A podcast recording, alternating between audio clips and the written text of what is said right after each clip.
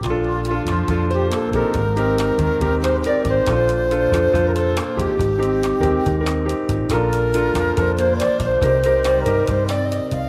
大家好，我们是兽医，好想告诉你，我是兽医师温 A，我是兽医师医生。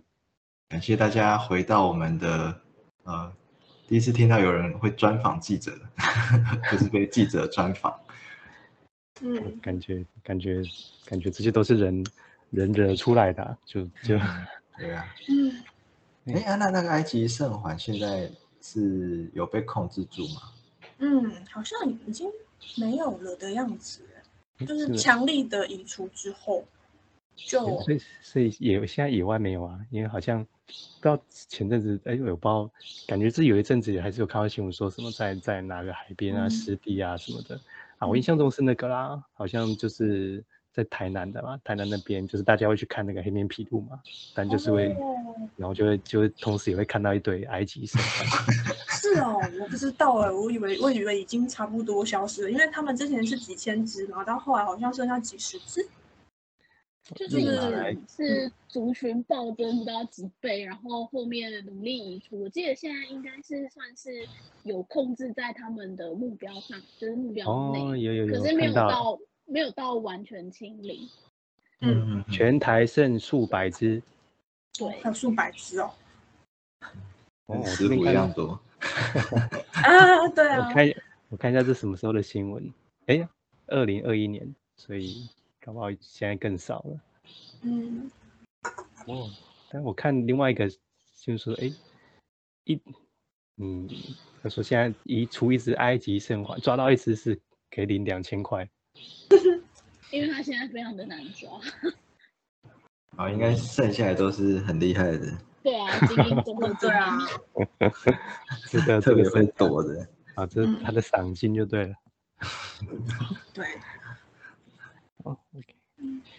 好，那再来想要，就是再就是想要请信安介绍，就是你这的嗯。写的专题，就是就是嗯就是关于之前就是因为那个应该是十二页那个纪录片之后就开始零扑杀的这个政策嘛。嗯。对啊，那就是你的专题其实写到很多，嗯、很多很多实际上的状况啊，包括说，哎，就就是零扑杀之后，那收容所这些动物也不可能无限制的收容下去啊，那这些动物到底会会跑到哪里去？这样子，你可能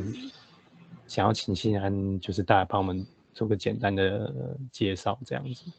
嗯，呃，我们这个专题其实分四个面向，那就是谈，嗯，第一个是公立收容所面，然后以及它衍生出去的呃民间狗场面。那另外两个就是对于生态跟那整体我们的政策，它到底核心的问题要解决什么，跟可以嗯哪些问题没有被意识到，要怎么去做这样子，这这四个面向。嗯，对，那我其实这自己这几年就是琢磨很深，或者是比较更具体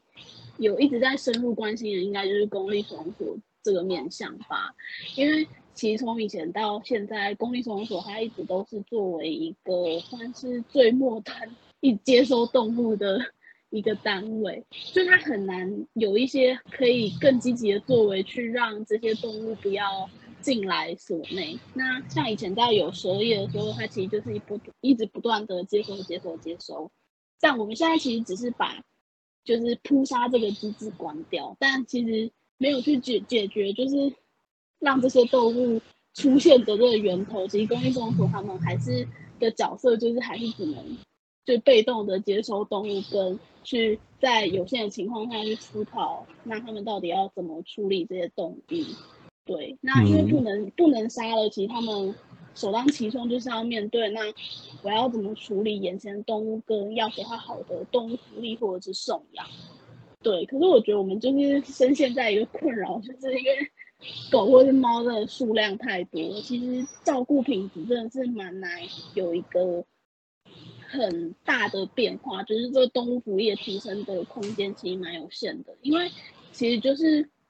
呃，如果我要不让动物进来，就是我就是只专心照顾好眼前这一批动物的话，会面临另外一个状况是，我不处理野外的，那可能会有民怨。那民众通报就是动就是动物可能在他家附近可能追他咬他，然后呃公益收容所如果都不能处理的话，他其实也会被不管是民众啊、里长啊或者是艺人之类的抗议。对，但如果他们选择接收动物，那他们其实自己就是会内部会爆炸，那可能饲养很多的时候就会可能狗跟狗互相就是争地盘啊、打架啊，然后就受伤啊，兽医是更忙。然后当可能志工或者是领养民众发现狗受伤啊，看起来过得很惨，然后就会去检举说啊你怎么虐待动物，然后你怎么对动物不好，然后其实就会陷入一个。无限的恶性循环里面，嗯，对，那这是这是第一个面向，对，那其实另外一个面向就是说，好，就算我努力照顾眼前这些动物，可是因为台湾其实毕竟就是领养狗的人可能已经到达一个上限，送养非常的难推，尤其就是因为现在为了要因零扑杀政策，就是要稍微挡一下那个野外的。来源嘛，他们其实现在大部分都只会收，可能真的是有问题，就是所谓精准捕抓，就有问题的狗，可能就是收一些哦老狗啊，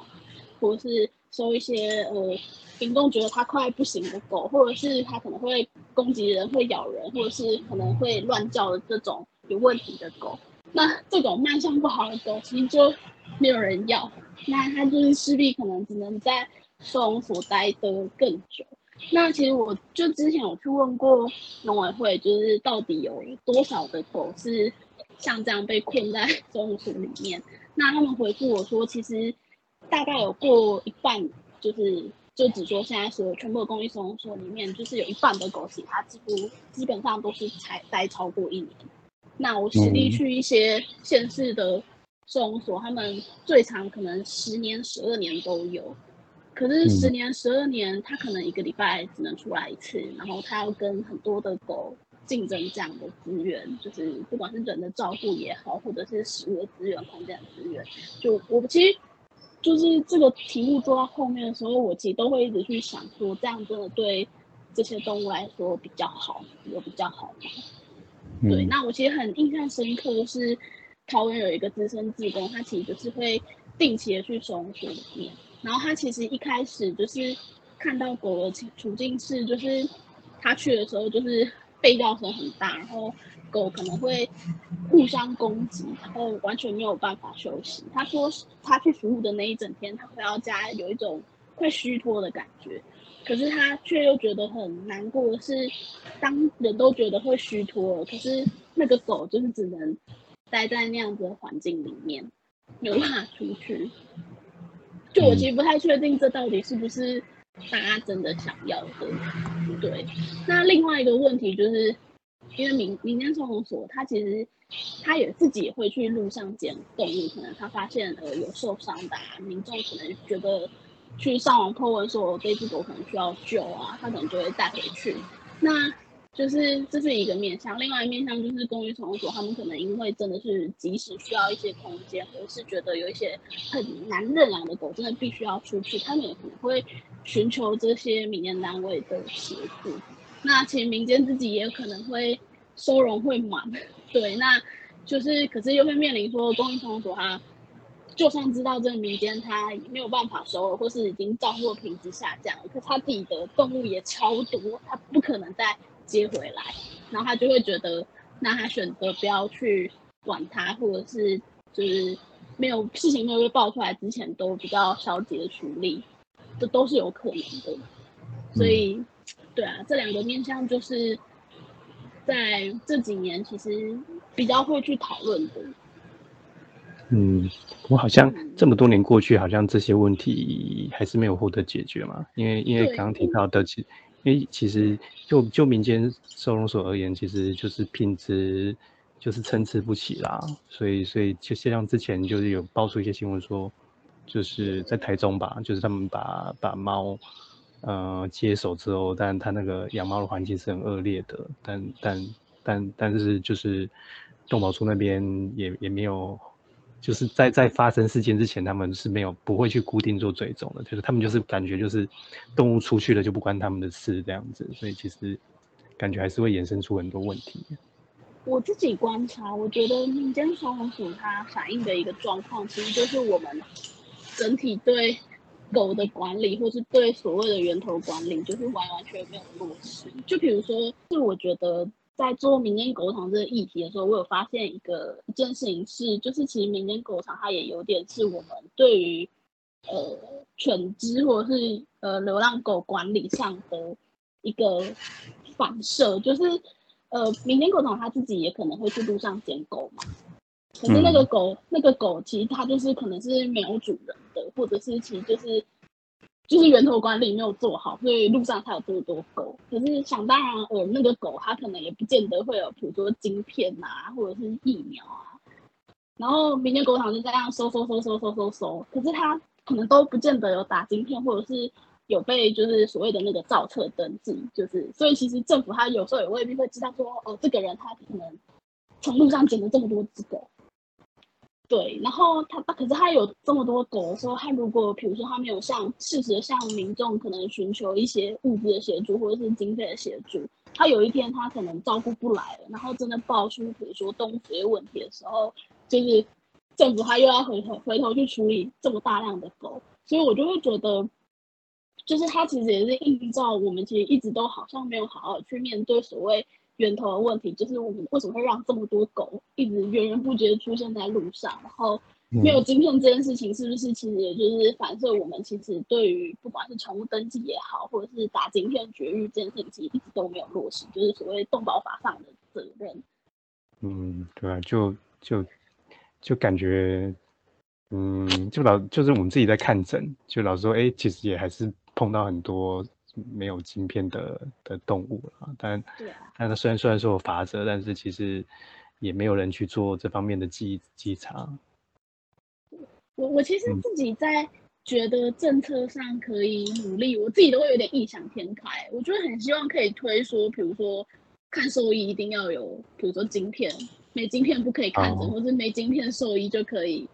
可能通报他去有一些财阀之类的，会，感觉兽医也会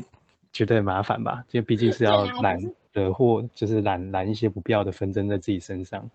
但是这些事主很无良哎，他们还会要求说，我听过好，我也不知道是不是真的啊，就是他们因为不想要为那个动物负责，所以会要求兽医把动物身上的晶片，对啊，就是其实事主并没有那么在意他的，有些事主没有那么在意他的动物。然后，所以你要他资金片负责任，是他宁愿弃养，嗯，他也可，嗯，可是我就会觉得，就是在宠物管理上这一块，我会很希望他可以像健保卡一样，你看医生你就一定要有健保卡，就是你一定要有一个身份，你才能就是去做一些不管是医疗行为也好，或者是之类的，我就会觉得我们在这一块管理的强度好像一直都不是很充足，嗯。就说这个，哎，我也不知道，哎，就是感觉，毕竟我们不是主，不是，不是，不是主管机关啊，就是因为就像我自己实际上碰到，就是有有那种要来打狂犬疫苗的，嗯，但理论上就是就是政府会会那边一样会会有一个登记嘛，但这只狗却可以没有晶片，我就觉得这个好像蛮蛮吊诡的，就是明明他明明他知道，明明他知道这这只狗是要。有有打打过狂犬病疫苗，可能可能动保处那边是会会发给他一个证号的，但但是他却没有晶片，他可以他可以接受这种接受这种这种状态存在，就感觉也是蛮奇妙的。没错没错。嗯，然后然后嗯嗯，请说。没有，我就是想说，呃，就是这是我们可能可以看到公立收容所跟民间狗场面向嘛。那因为其实势必还是会有很大量的狗，它在野外，对，然后在野外，它其实现在就就现在的状况来说，它其实就是有影响到野生动物的部分，对，因为因为其实台湾就是蛮地狭人稠的，然后狗又是。狗又是它必须要有一些人为的环境才有办法生存的动物，就不管是可能在垃圾场啊找食物这种，或者是在嗯可能有人的厨余区附近之类的，或者是有呃民众他去做喂食的动作，就是可能给饲料啊、给鲜食啊、给储物之类的。对，那其实在这些地方，就是让狗可以有办法生存的时候，就是它会会造成更造成它有办法活下去，那有办法活下去，其实就像刚刚有讲到，它可能就是会有呃狩猎的天性，去可能对野生动物做一些嗯实际上的伤害或是影响。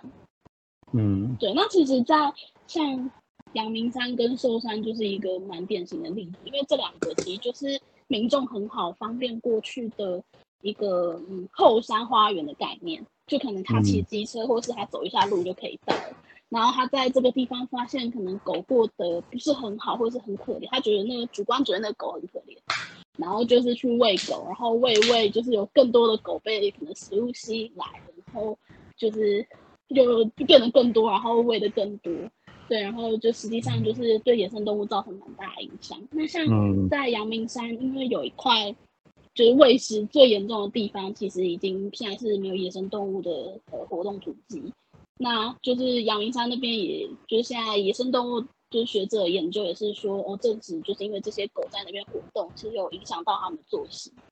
对，然后也有一些可能传染性疾病的一些风险啊，比如说因为狗可能就会有鼻屎啊、跳蚤啊，或者是它可能会有什么犬小病毒之类的，那这些其实也都可以传染给野生动物。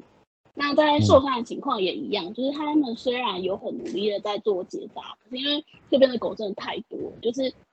还没有等到狗数量下降的时候，就是山枪已经就是因为狗的攻击也好，或者是影响也好，其实已经有点快要变成区域性灭绝，就是说那个地方的山枪的活动足迹变得超少，然后数量也变得超少，就是这些都是大家会就是学者他们会很担心的部，分。对啊，对所以所以就是所以大家前阵子才在讨论说，哎，在在所谓那个生态的热区就就禁止喂养狗毛这样子。对，但可是但但嗯嗯，但但就是就是我们的就是农委会他们就说，哎，他们他们的政策是一样，就是这些狗猫抓来也呃一样，就是不会不会做安乐嘛。但但我的好奇就是，那这些动物到底该去该去哪边呢？他们不会无缘无故消失啊？对啊，就也不知道哎、就讲把把把政策讲得很美好，但实际上要怎么执行，我觉得很明显就是有有有有有问题存在啊。